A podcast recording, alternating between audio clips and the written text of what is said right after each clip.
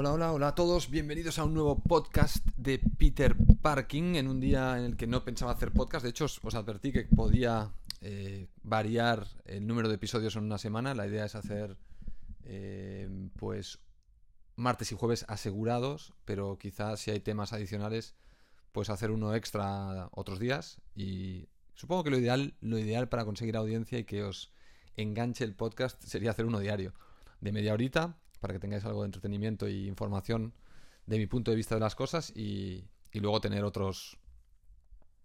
Bueno, y luego si un caso en el futuro quizás sí que puedo bajar el ritmo a, a uno uno cada dos días o, como decía, lunes, miércoles y viernes.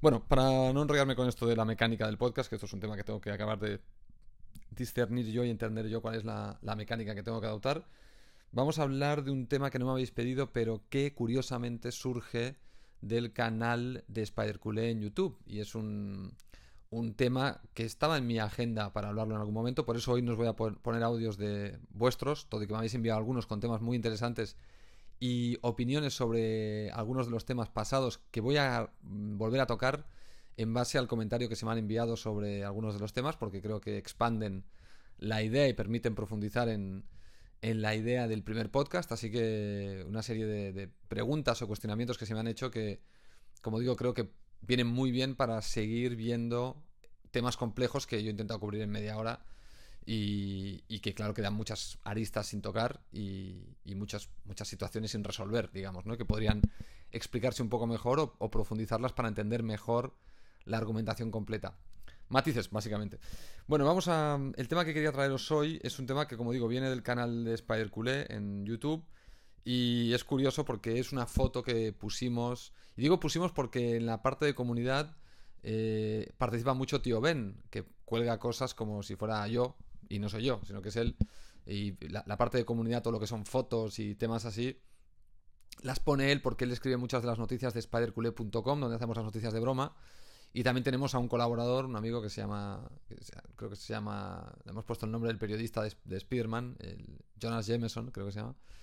Eh, que, él, que él escribe también notas en spiderculé.com porque a él le gusta mucho el humor y, es bastante cachondo. Y entonces nos pidió si podía participar, le dijimos que sí y es un poco el que está poniendo las noticias en spidercule.com. Una de las que hemos puesto en la comunidad, eh, hay una foto de Kuman en el entreno del Barça, donde está un poco pasado de peso, y alguien le hizo un... No sé si alguien o nosotros, verdaderamente tengo que preguntar, no sé si tío Ben hizo el, el montaje, pero infló más a Kuman para que parezca casi es un globo andante, y entonces hizo un comentario de... ¿Se puede tener un entrenador fuera de forma y que los jugadores lo respeten? Y bueno, es una, una broma, evidentemente, ¿no? Eh, para nada, pues para reírnos, para hacer un poco de comentarios, para lo que sea, para lo que cada uno quiera hacer.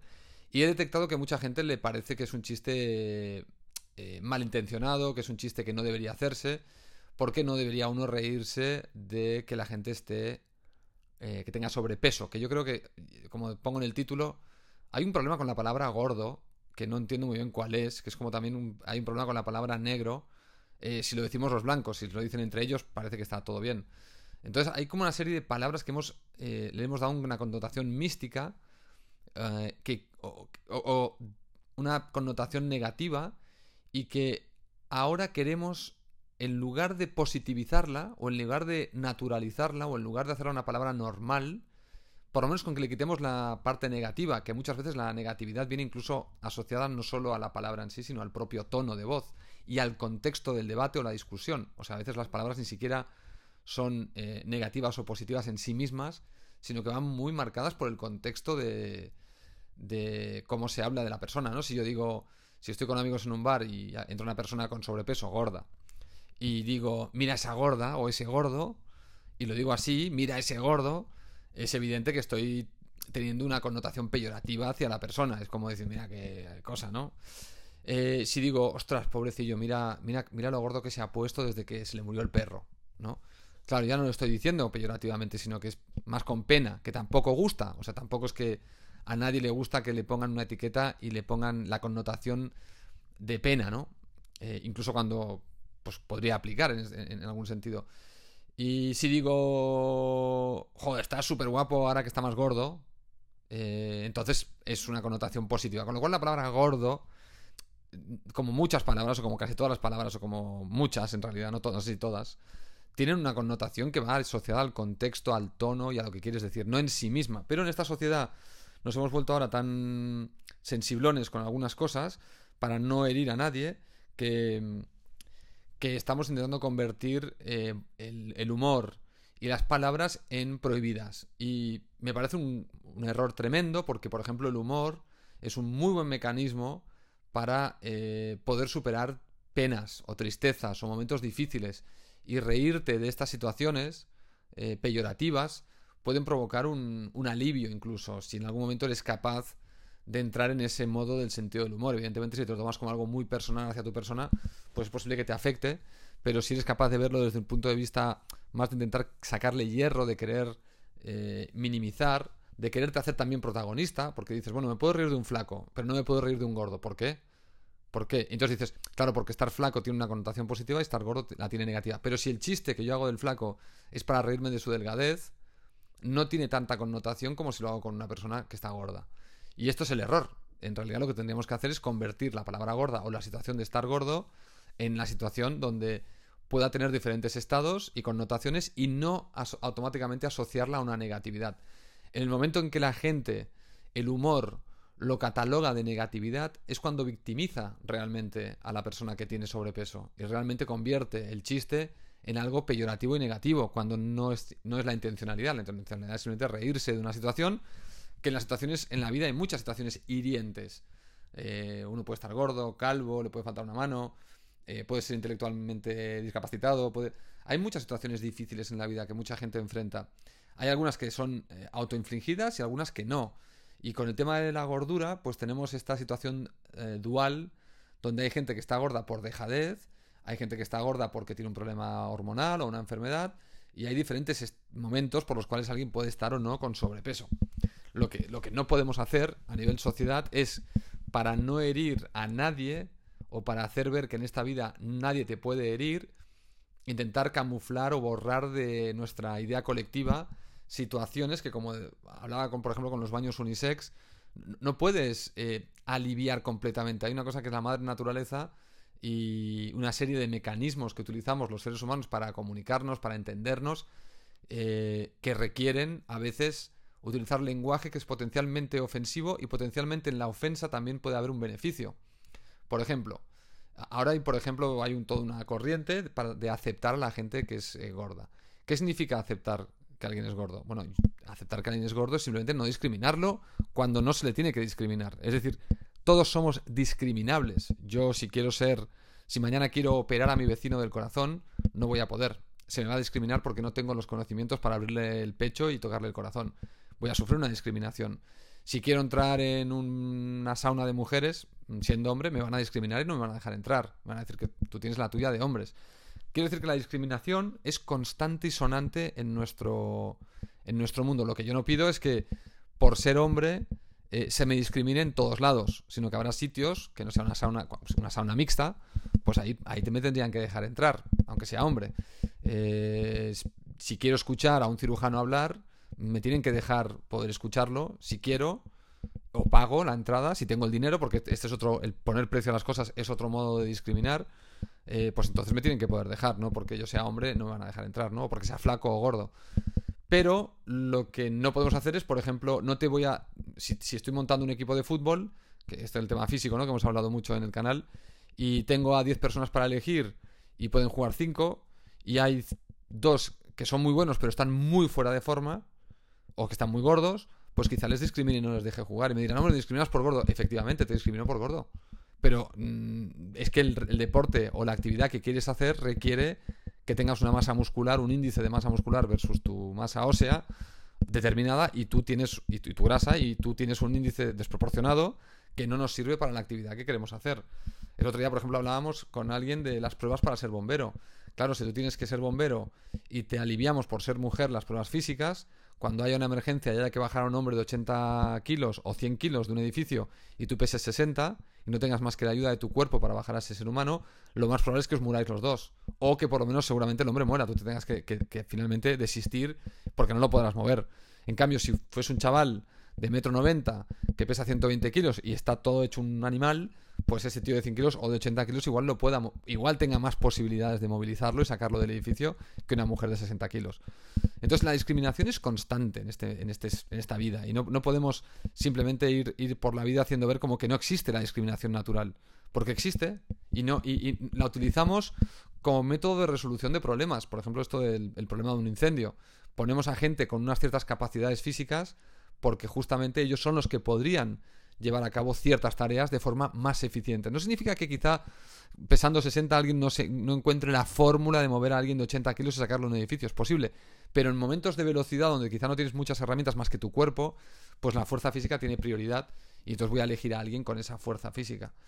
Entonces no podemos ir tampoco ahora con el, con el cuento de que si eh, tienes una morfología física, eh, vamos a intentar no discriminarte en situaciones donde tu morfología física es un impedimento. Tampoco vamos a decirte que estás sano, si toda la ciencia está demostrando que la gente obesa tiene más, más posibilidad de desarrollar cáncer, diabetes y una serie de enfermedades biológicas eh, a punta pala, no vamos a estar celebrando y, haciendo ver que la gente tenga que eh, engordar como si fuera una moda o como si... Bueno, tranquilo, engorda que ahora te aceptamos como si estuvieras gordo. No, si de aceptarte te aceptamos pero tiene toda una serie de connotaciones prácticas eh, muy, muy, muy difíciles de sostener. Por ejemplo, en el sistema de salud. Si de repente normalizamos la obesidad como algo que hay que aceptar o que algo que hay que mm, permitir en cierto modo y no hay que combatirlo y permitimos que los niños sean obesos y tengan hipertensión con 15 años y tengan una serie de y sean diabéticos con 27, bueno, pues tenemos que asumir que vamos a tener que, generar riqueza para tener un sistema de salud muy potente, porque vamos a tener una cantidad de enfermos crónicos muy elevado en el futuro. Y una de las cosas que intentamos hacer los seres humanos es siempre ir a mejor. Esto significa que vamos a intentar cuidar de nuestra salud y vamos a intentar encontrar mecanismos para estar más sanos. El momento en el que la, obesidad o el sobrepeso se convierte en algo que no se puede hablar, que tú no le puedes decir a alguien, oye, vigila el peso, o que incluso hemos escuchado a médicos que tienen que tener cuidado de decirle a alguien que está que tiene sobrepeso o que está gordo porque el paciente se ofende. Como que esto, esto no me lo puede usted decir. Bueno, pero es, un, es, un, hecho fáctico y empírico. Ya, pero usted esto no me lo puede decir porque es ofensivo.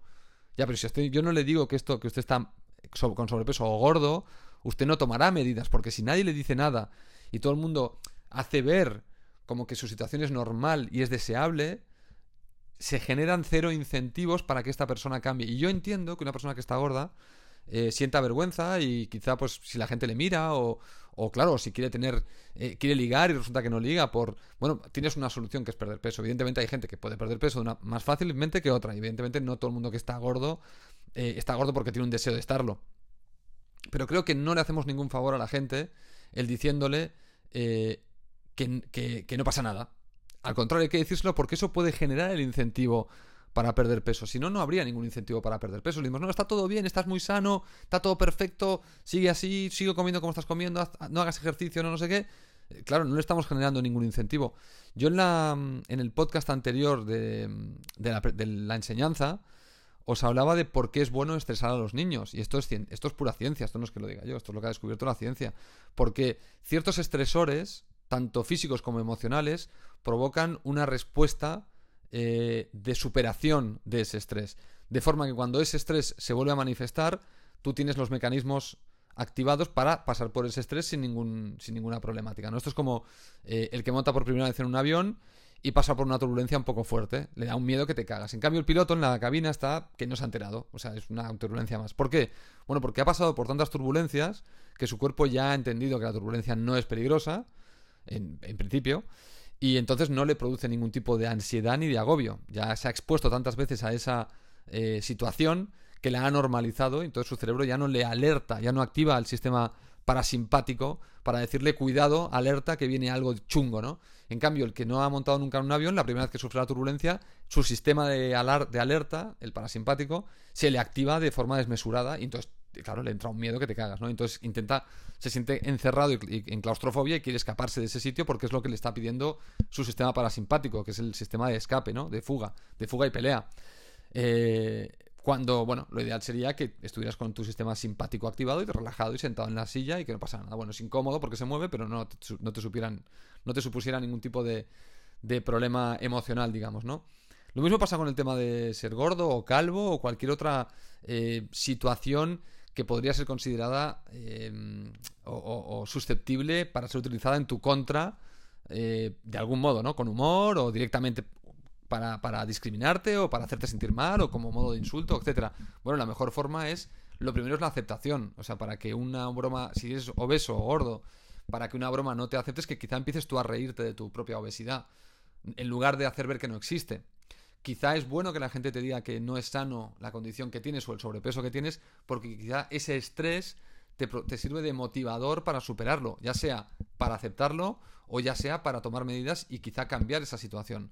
Si yo escondo la situación y no te expongo nunca a ella, y hago ver como que no existe, a pesar de que existe, entonces cuando realmente salgas ahí fuera y alguien que no esté en tu protocolo, alguien que no conozca estas medidas morales de no utilizar la palabra gordo con fines eh, peyorativos, te va a afectar sobremanera porque no estarás acostumbrado. Será como una turbulencia para alguien que se sube por primera vez en un avión.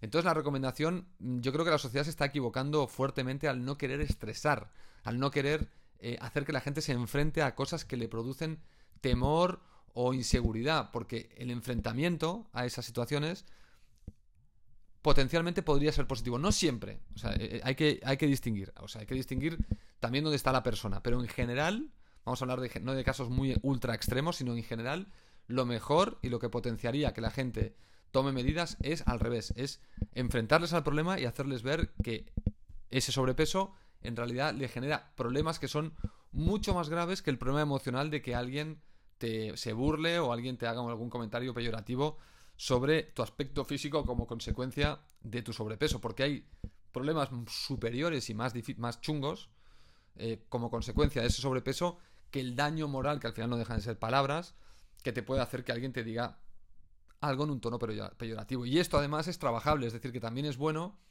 que tú te enfrentes a, esa a ese momento peyorativo, porque es la mejor forma de superarlo en el futuro y de blindarte contra algo que no puedes controlar, que es que alguien lo use en tu contra. Pero, repito, estamos en una sociedad donde en la parte de los niños, por ejemplo, que decía el otro día, ¿no? De no quererlos estresar, o en la parte de los adultos de no querer ofender, porque eso provoca estrés, y el estrés se considera ahora como algo totalmente negativo y a evitar, estamos cometiendo un error. Estamos cometiendo un error, porque no estamos entrenando a la gente a soportar el estrés, a, adoptar mecanismos contra el estrés y a adoptar incentivos para la mejora. Porque está claro aunque no es matemática pura, y esto es otro problema que tenemos en esta sociedad, y lo he explicado mil veces también, tanto en Spider Culé como creo que en estos podcasts, que es que cuando hablamos de probabilidades, y, las probabilidades no son certezas, son probabilidades. Si yo te digo que una persona gorda tiene el doble de probabilidad de tener cáncer, y resulta que estamos yo y una persona gorda, y yo que no estoy gordo, ni tengo sobrepeso, agarro cáncer, la persona va a decir, ¿ves? es mentira lo de que sea el doble porque siendo dos personas, uno gordo, te ha tocado a ti el cáncer y no a mí que soy obeso o que soy gordo. Y ahí es donde vuelve otra vez el tema. Es que el tema no es que sea una certeza, es una probabilidad. ¿Esto qué implica? Pues que implica que es más probable que de 100 personas obesas y 100 personas eh, flacas haya más cáncer en el grupo de obesos que en el flaco. Pero eso no implica que en el flaco no haya, no haya cáncer porque hay otros factores que impactan. Lo que, lo que se está diciendo es que entre todos los contribuidores que te pueden provocar cáncer, la obesidad es un contribuidor. Ahora, ¿eso significa que vas a coger cáncer por estar gordo? No, significa que potencialmente tienes más probabilidad que alguien flaco. Pero esto no excluye que el flaco pueda tener cáncer. Y eso no hace que esa probabilidad sea incorrecta, que es como nos hacen jugar hoy con este tema, porque se habla de probabilidades y la gente mezcla probabilidad con certezas. Y en el mundo señores y señoras y señores y señores en señoros, eh, en el mundo no hay certezas. Hay, probabilidades, pero hay, hay, una sola certeza, que es que nos vamos a morir, que los que nacemos morimos. Pero no hay ninguna otra certeza, y por eso nos movemos en el mundo de las probabilidades, donde no hay una verdad absoluta, sino hay una eh, probabilidad de que si agarro a alguien en la calle obeso, posiblemente en el futuro tiene más posibilidades de que esa persona tenga cáncer que si agarro a alguien flaco, pero no es una certeza, repito. No nos podemos agarrar a las no certezas para eh, decirle a la gente obesa, no pasa nada, puedes estar obeso, sí, mira, mi primo es un palillo y tuvo cáncer. Eso no es una, una, una, buena forma de argumentar contra la probabilidad. Eso es una buena forma de argumentar contra la certeza. Pero eh, probabilidades y certezas son dos cosas que es como comparar naranjas con peras. No tienen nada que ver una certeza con una probabilidad. Entonces, en esta sociedad de hoy, una de las cosas que estamos haciendo constantemente y la forma en la que estamos debatiendo es justamente eh, en los debates eh, serios se está la gente mezclando eh, patatas con, con, naranjas. O sea, están, debatiendo cosas siempre diferentes y por eso aparentemente los dos tienen potencialmente razón. Si habláramos dentro del mundo de la probabilidad y tenemos los números, una, tenemos una, un sample, como se dice en inglés, no sé cómo se dice en español, tenemos una población o tenemos una serie de puntos, puntos son datos, ¿no? Tenemos, hemos, hemos estudiado un millón de personas, obesas y no obesas, y hemos determinado que, joder, justamente las obesas tienen el doble de probabilidad de desarrollar cáncer que las, que las flacas. Vale, no hemos testeado a toda la humanidad, hemos testeado un millón, un millón aleatoriamente, eh, agarrados aleatoriamente. Y esto en estadística, pues es un poco la, práctica común. Entonces determinamos que en base al número de puntos, número de personas, tenemos una probabilidad de tal con un grado de error X o Y, ¿no? ¿Qué significa esto? Nuevamente, no estamos hablando de... ¿Alguien puede debatir sobre esta estadística? No, si, si cualquier estadístico que tenga el dato te dirá, bueno, esta es la estadística. De un millón, los gordos tienen eh, un doble de probabilidad de desarrollar cáncer versus los flacos, que no es una certeza, sino que es una probabilidad. Y el grado de error, porque tenemos una, población de un millón, es tal. Ahora que la población la ampliamos a 10 millones, entonces el grado de error disminuye. ¿Que es 100.000 millones? Pues entonces aún disminuye más el grado de error. Eh, más acertada va a ser la estadística, ¿no? E, ese, ese, porcentaje, si es el doble o el triple de posibilidades de desarrollar cáncer.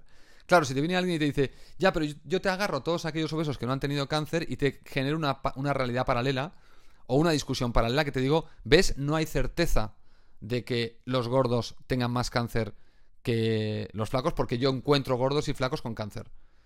Por lo tanto, yo evito el hablar de probabilidad y te hablo de certeza. No me puedes dar la certeza de que un obeso vaya a tener cáncer. Y es efectivo. Y, en eso entonces diré, claro, tienes razón. Yo no te puedo dar la certeza de que un obeso va a tener cáncer. Lo que te puedo decir es que tiene más probabilidades que un flaco. Pero claro, ah, pero no me das la certeza. Ah, amigo. Claro, entonces estamos entrando en dos, en dos capas del debate completamente diferentes. Y es por lo que estamos viendo en la sociedad que a veces dice, uy, es que hay muchos mensajes contradictorios. No. Lo que hay es marcos de referencia del debate distintos que se juntan para crear dos verdades que puedan confrontarse.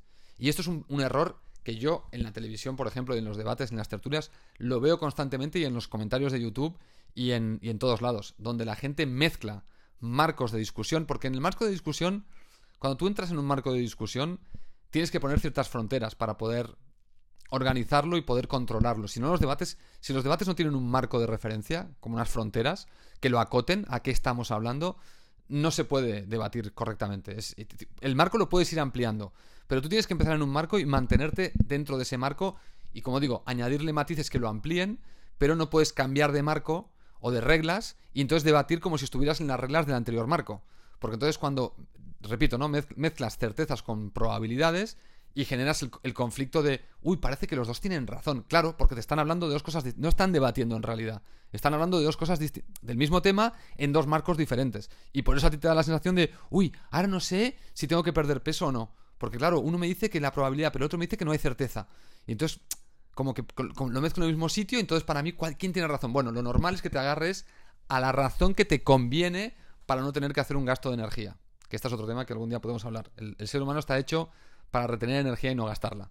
Entonces, todo lo que sea gastar energía, por eso el, la vagancia, que tanto la, criticamos, en el fondo la vagancia es un, es un proceso biológico del ser humano. El, cuerpo, tú quiere que tú seas vago.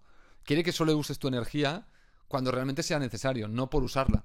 Entonces, si el cuerpo cree que lo que estás haciendo no es útil, pues entonces va a, va a desincentivarte a que seas energético, digamos, ¿no? Y en cambio, si cree que es, que es útil, pues entonces te va a incentivar a que uses energía. Y luego la recuperes lo antes posible, evidentemente, comiendo, descansando, haciendo lo que tengas que hacer, ¿no?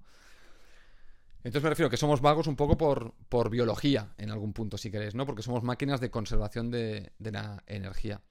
Entonces, eh, volviendo a lo de Kuman y a lo del chiste y a lo de estar gordo, creo que tenemos que llevar el debate a los sitios correctos, creo que tenemos que entender que la vida produce momentos de estrés. Ya os he dicho que los momentos de estrés no siempre son negativos. En muchos momentos son. El estrés provoca respuestas de aprendizaje interesantes para poder superar adversidades en el futuro y que tu vida sea más confortable.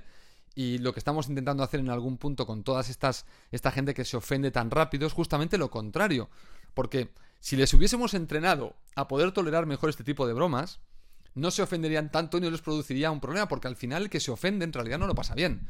O sea, yo no, yo no voy a criticar a los que se ofenden. Para mí, cuando alguien se ofende por una broma como esta de Kuman, en realidad yo le estoy dando un mal momento cuando la intencionalidad era darle un buen momento. La pregunta es por qué esta persona se lo toma como un mal momento. Bueno, porque justamente le han enseñado que hay ciertas cosas que no se pueden tocar, que no se pueden hablar, que no se pueden mencionar. Y esto es, para mí es un grave error. Y creo que eh, como sociedad deberíamos, eh, al revés, ¿no? Incentivar más que la gente se exponga a cosas que le producen dolor, que se exponga a situaciones que le producen eh, una respuesta emocional negativa e intentar enseñarles a gestionar esa respuesta para que la respuesta sea puesta, es decir, para que la respuesta no provoque ese dolor. No es lo que estoy viendo que está pasando. Estamos justamente entrando en la era de no ofender, en la era de no enseñar, en la era de eh, no gestionar, en la era de darle la espalda a ciertas problemáticas para hacer ver que no existen, que es justo lo contrario que nos dice la ciencia y la psicología, que es hay ciertas cosas que es mejor enfrentarlas de cara aunque den miedo y hay cosas que, esconderlas no produce buenos resultados a nivel humano, a nivel persona. Esconderle a alguien que es gordo, que está gordo y que estar gordo no es bueno, que eso no significa que no voy a ser tu amigo, eso no significa que no te voy a querer igual, lo que significa es que si puedo te voy a incentivar para que no estés gordo. Es lo único que voy a hacer. Te lo voy a intentar incentivar, te voy a intentar motivar. Y hay que poder usar el humor y ciertas cosas para provocar esa respuesta de motivación, para provocar que la gente pueda realmente tomar acción, porque tener sobrepeso y ser obeso a nivel salud está tan demostrado que es negativo que no sé cómo alguien podría intentar intentar provocar una corriente de aceptación de algo que es poco sano. Es como si alguien eh, promoviera tomar el sol a todas horas sabiendo que demasiado sol puede provocar cáncer, ¿verdad? Que no lo incentivaríamos, que diríamos, no, ponte crema, restringe un poco el tiempo, no, te, no abuses, y lo hacemos con otros productos. Bueno, pues si ya has llegado a un punto donde tu cuerpo ha generado una respuesta de obesidad, pues lo que te tenemos que incentivar es para que hagas, consigas incorporar en tu vida aquellos hábitos que de forma natural y de forma autómata, o sea, que no te requieran un gran esfuerzo, para que puedas recuperar un peso saludable y punto. Ya está, no más. No hay mucha más historia con respecto a esto. Así que bueno, simplemente eh, a veces me, sorprende, ¿no? Como, y cada vez lo veo más, ¿eh? Incluso con Spider-Cool, cómo ciertas bromas provocan una respuesta emocional muy negativa en ciertas personas, incluso que vuelvan a mí y me descalifiquen como, como si yo fuera una persona mala y que quiere joderle a la gente que está gorda, ¿no? Y no tiene nada que ver, o sea, es, es simplemente un chiste, es un humor en un contexto que para nada define quién soy yo con respecto a la gente obesa. Pero la gente tiene dos problemas. Uno, que se ofende muy rápido porque no nos enseñamos a tener respuestas emocionales maduras. Y dos, que rápidamente categoriza a las personas en base a una sola cosa. No me conocen, pero ya automáticamente soy un odiador de seres humanos porque, ¿ves? No acepto a los gordos. O me río de los gordos. No, yo me puedo reír de un gordo, efectivamente, porque me puedo reír de un gordo. Eh, pero también puedo empatizar con él e intentar ayudarle o intentar hacerle encajar y puedo ser muy empático sabiendo su problemática y entendiendo su problemática.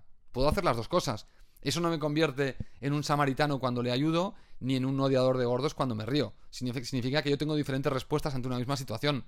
Y yo, para nada, en principio, no utilizaría la gordura de nadie para eh, intentar minar su confianza en sí mismo. Al revés, intentaría apoyar, ¿no? Pero, pero bueno, es un poco esta sensación que uno tiene de que la gente rápidamente eh, se ofende y rápidamente te etiqueta eh, en una, te pone una etiqueta muy generalista, muy grande y, se queda tan ancha. Y, dices, el nivel intelectual es el que es. Estamos llegando a estos niveles intelectuales tan pobres, eh, donde la gente no, no es capaz de, de, poner, de matizar nada, de entender la magnitud o la dimensionalidad de una situación.